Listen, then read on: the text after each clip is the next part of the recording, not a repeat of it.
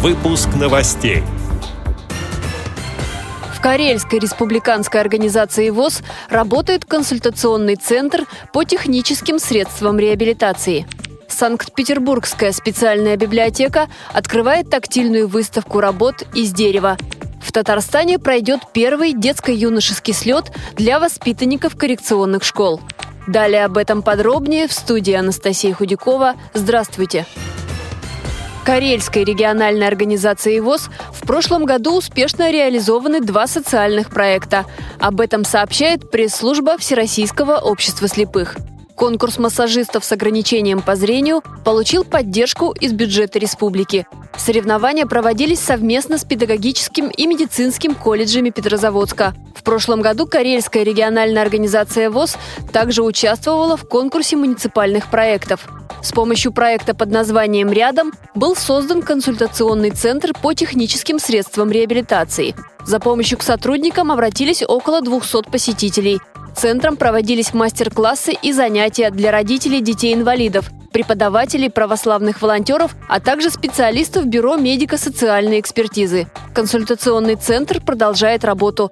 В этом году планируется закупка новых технических средств реабилитации для постоянной выставки. А на обновленном сайте Карельской региональной организации ВОЗ появится форма обратной связи для обращения инвалидов, куда можно написать при возникновении сложности использования технических средств реабилитации.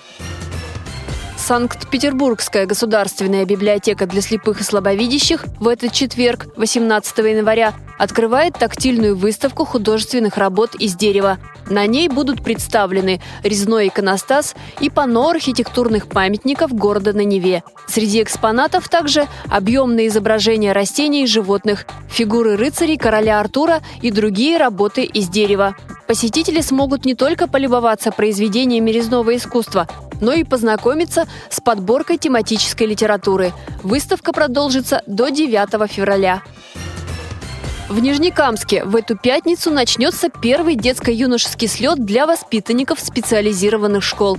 Это совместный проект Набережно-Челнинской и Нижнекамской местных организаций Всероссийского общества слепых, получивший поддержку власти. О мероприятиях первой встречи рассказал председатель Набережно-Челнинской местной организации ВОЗ Андрей Челноков.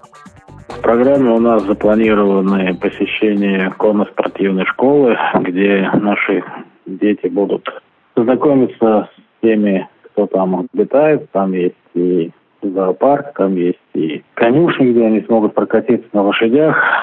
Также в программе запланирован выезд в город Нижнекамск в лагере, где будет проходить настольный теннис. И там же будут мероприятия, связанные с психологическими тренингами, в нашем мероприятии будут принимать участие как мальчики, так и девочки, в основном учащиеся наших двух больших городов, Нижнекамска и Набережных Челнов. Возраст их определен четкими границами от 12 до 18 лет.